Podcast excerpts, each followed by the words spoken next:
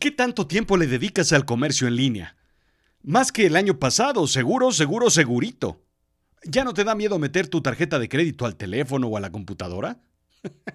pues aunque sí, pues no hay de otra, hay que hacerlo.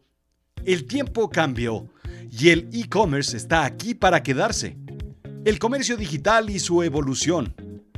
La realidad es la verdad, lo efectivo y con valor práctico, en contraposición con lo fantástico e ilusorio. Lo absurdo, pues es que lo absurdo es extravagante, irregular, irracional, disparatado, puesto a la razón, chocante y contradictorio. Bienvenido a Azul Chiclamino, la realidad de lo absurdo. Yo soy Rodrigo Job y yo te cuento.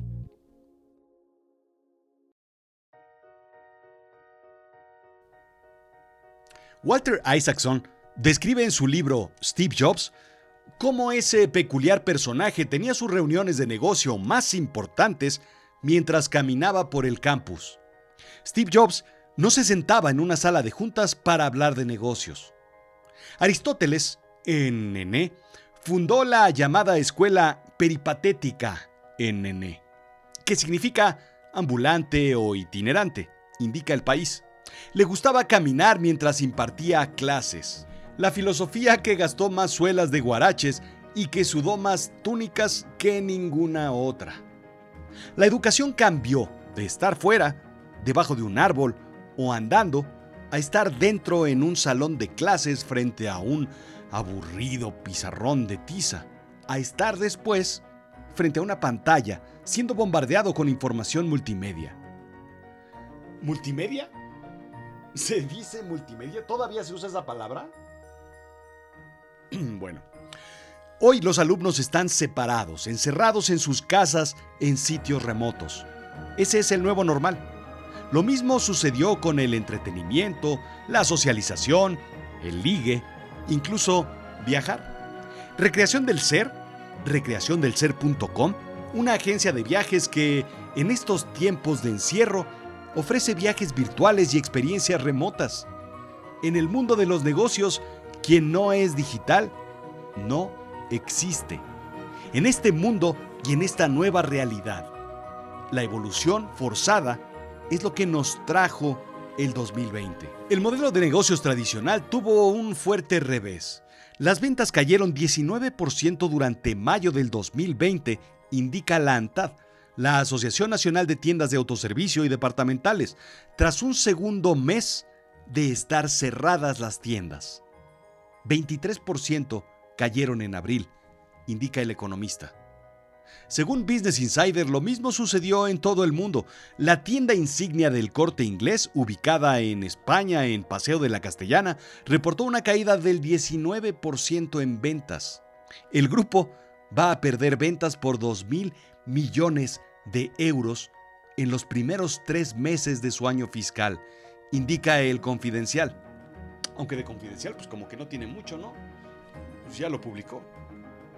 En fin, en Estados Unidos las ventas cayeron 8% en marzo y 15% en abril, indica Trading Economics. Y así nos seguimos, por todos lados. Como mentiras de borrachos, todas las historias son iguales y desalentadoras. Un factor externo tuvo que venir a mover todas las bolas, como en apestoso billar de arrabales. La culpa la tuvo la pandemia. ¿Quién ganó? El negocio online, el e-commerce. Quienes estábamos encerrados recurrimos inmediatamente al comercio en línea. Primero para productos esenciales, luego para productos no esenciales, resultado del aburrimiento y de la de la creatividad ociosa, digámoslo. Déjame contarte que Amazon contrató 175 mil empleados adicionales indica Fortune. Así nada más, pues casual, Amazon trajo 75 mil millones de dólares en revenue, un incremento del 26% en tres meses con respecto a 2019. Más o menos el mismo porcentaje que tú creciste, pero en peso, en ese mismo periodo. En México, las ventas en línea crecieron 40%, México era el país que ya tenía el mayor crecimiento de esta actividad en el mundo, pues ahora, pues ahora creció más. IDC analista, detalla que el 80% de los compradores actuales ya eran habituales, aunque su consumo en línea ha crecido en 30%, mientras que el restante 20% es primerizo. ¡Qué óvole!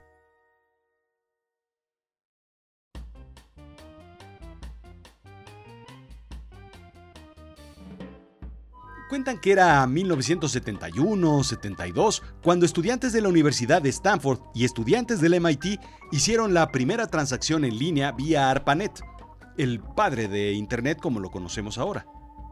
¿Cuál fue el producto? cannabis. sí, cannabis. Mota. Marihuana. La verde, de la buena, zacate, tónico, tronadora, orégano, maría, pasto, grifo, pues, pues toque. Dentro de la comunidad de los pachecos, la transacción sí califica como e-commerce, aunque por ser ilegal y la inexistencia de una transacción monetaria en línea, el juez de línea marca fuera de lugar. Creo que la historia tiene un altísimo nivel de romanticismo que le da un lugar específico en la historia, y sobre todo en esta historia, pero no es e-commerce. La verdadera primera transacción fue hecha por Dan Kohn, agosto de 1994. Kohn vendió en un website que él mismo diseñó el CD de Sting Ten Summoner's Tales a un amigo de Filadelfia, indica Smithsonian, 12 dólares 48 centavos encriptando su número de tarjeta de crédito. Tal vez no es necesario explicar lo que es un e-commerce hoy en día, igual que no es necesario explicar el, pues, pues qué es el comercio. Definir una tienda es absurdo, igual que definir lo que es una tienda digital. Pero pues eso venimos. El objetivo del e-commerce puede resumirse en las transacciones entre personas y comercios a través de medios digitales como computadoras, teléfonos, tabletas y muchos otros, indica Investopedia. Ofrecer productos a nuevos y distintos mercados. Expandirse y moverse de un barrio de una ciudad o de un país, inclusive a otros mercados que con seguridad no entrarían a tu tienda. Si bien la estrategia ha sido moverse de un sitio físico a uno digital, otras nacen directamente digitales, como Amazon. Las ventajas son conveniencia y selección, tener más y más productos disponibles con un inventario único. Piensa, por ejemplo, que una tienda departamental tiene 20 localidades en todo el país, Debe tener al menos 10 camisas en cada estilo, en cada una de sus tiendas, lo cual suma 200 camisas, sin la promesa de que todas ellas se vendan. Con una tienda en línea se puede tener solamente las que se van a vender con gran, gran, gran seguridad, digamos unas 50, centralizadas en un almacén central. La gran ventaja que movió la evolución del mundo al comercio digital fue, en efecto, como lo pensabas, poder ir de compras en calzoncillos o incluso sin ropa, obviamente. Las desventajas, bajo, muy bajo nivel de servicio, imposibilidad de tocar los productos, el enamorarse por las texturas o el olor se pierde por completo y finalmente la gratificación instantánea.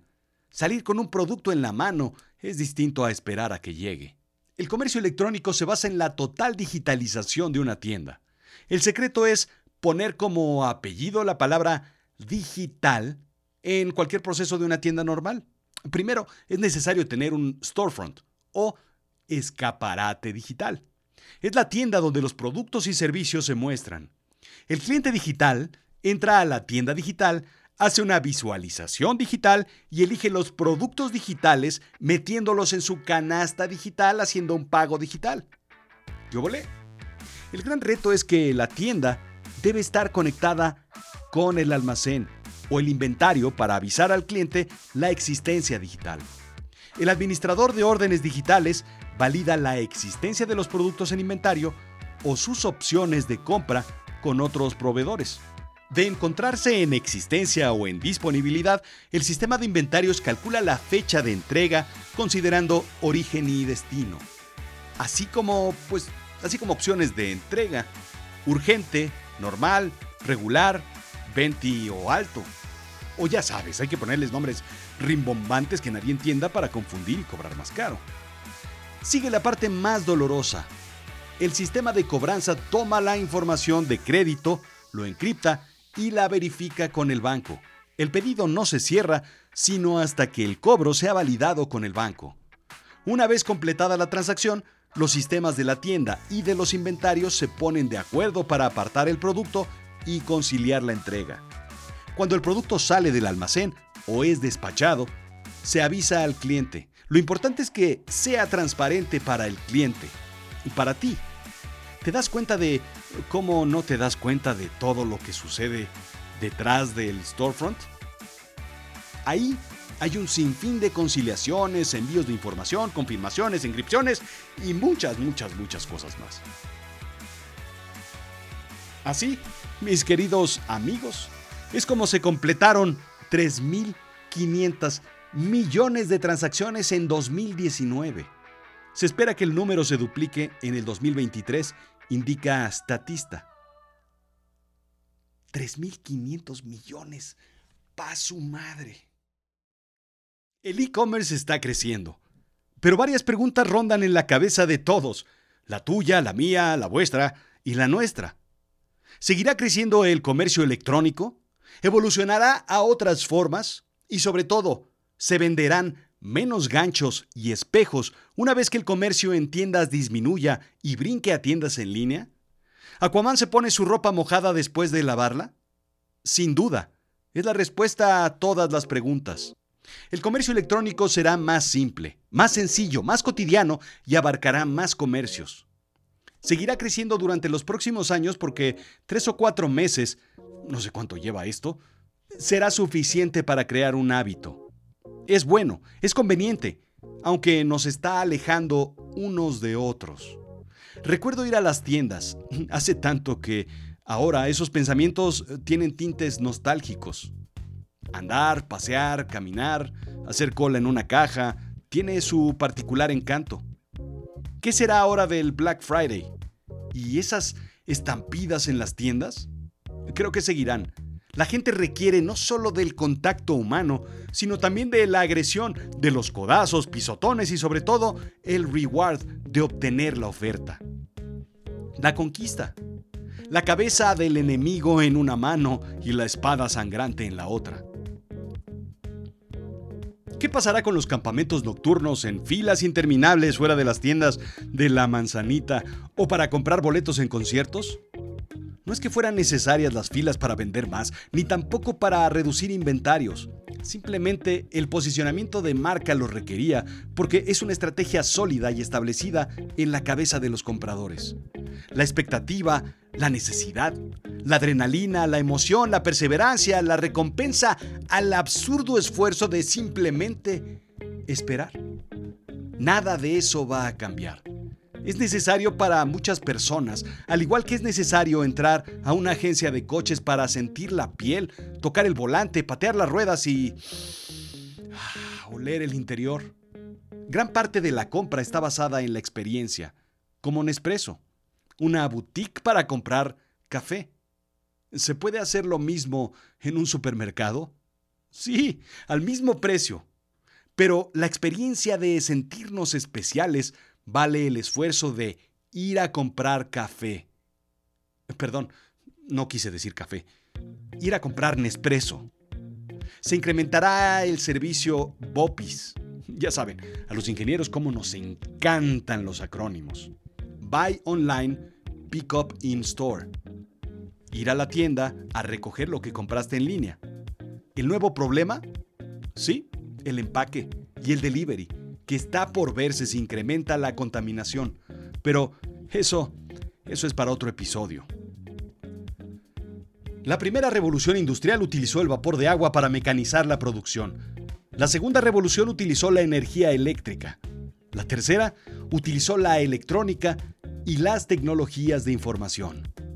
La cuarta se basa en fusión de tecnologías para crear posibilidades.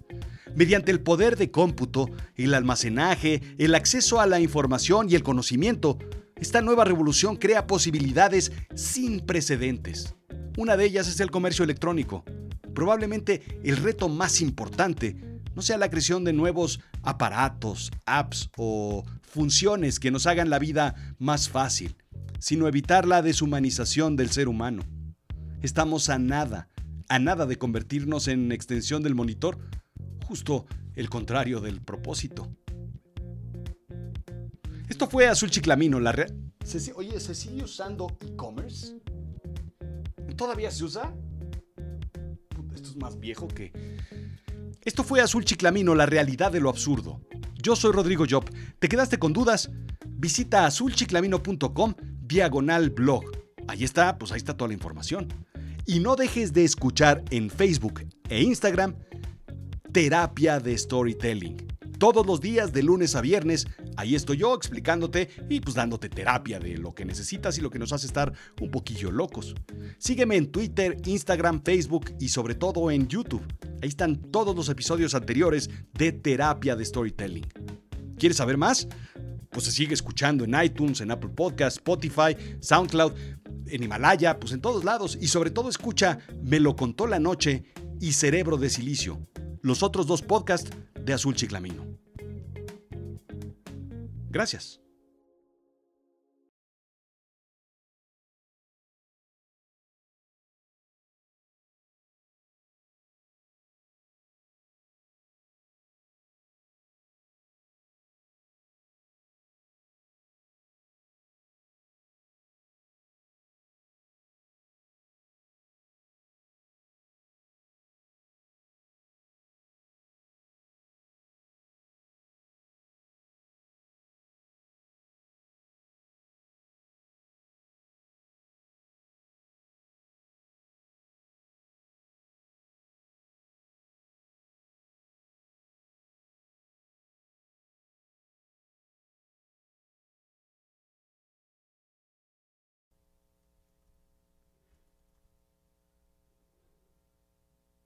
No, la cosa es que la E, la evolucionó hacia otro lado. No, ya no es como antes. No, no, no, no, no, no. Antes, miren, mis tiempos, la E significaba electronic. Y se ponía pues antes de cualquier palabra y entonces ya lo hacías electrónico, ¿no? El e-store, pues como lo vimos aquí, es la tienda electrónica. El e-commerce, pues es el comercio electrónico. Pues eso. El e-book, el e-wallet, el y eh, pues todos, todo, todo, todo, todo, todo, todo. Ahora es otra cosa.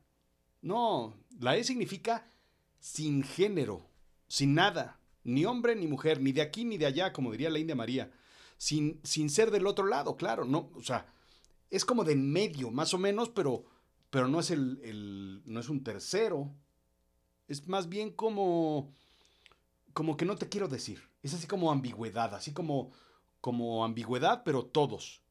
Es como el dese. Así cuando dices, pásame el dese, no sabes si es la desa o el deso. O sea, pues es nada más el dese. Es así como sin especificar. Y, no, y lo usan así como, ahí te va. Todes los alumnes. Entonces ya no sabes, pues, pues todo, ¿no? El género es este, es decisivo, sustantivo, indefinido, pero inclusivo. Y bueno, pues es inclusivo, pero, pero que debería ser, pero no es. Y no sé por qué les gustó la E para eso. Pues si ya estaba la E agarrada para otra cosa, para la electrónica, para el internet y para todo eso, este. Pero pues la agarraron y ya se quedó. Se, estamos peleando porque no sea así. Y la Real Academia dice que no que no, eso no, no, no, no, no funciona así. Aunque digas este, este, alumnos, pues eso está ya inclusivo entre hombres, mujeres y todos los demás. O sea, no necesitas la E, pues. Y te digo que no sé para qué agarrar la E si ya estaba usada para la electrónica. Ya estaba ya bien armado. Pues ahí estaban la U y la I. Listas, solitas, disponibles. Y nada, pues la E estaba este, pues apartada ya para eso.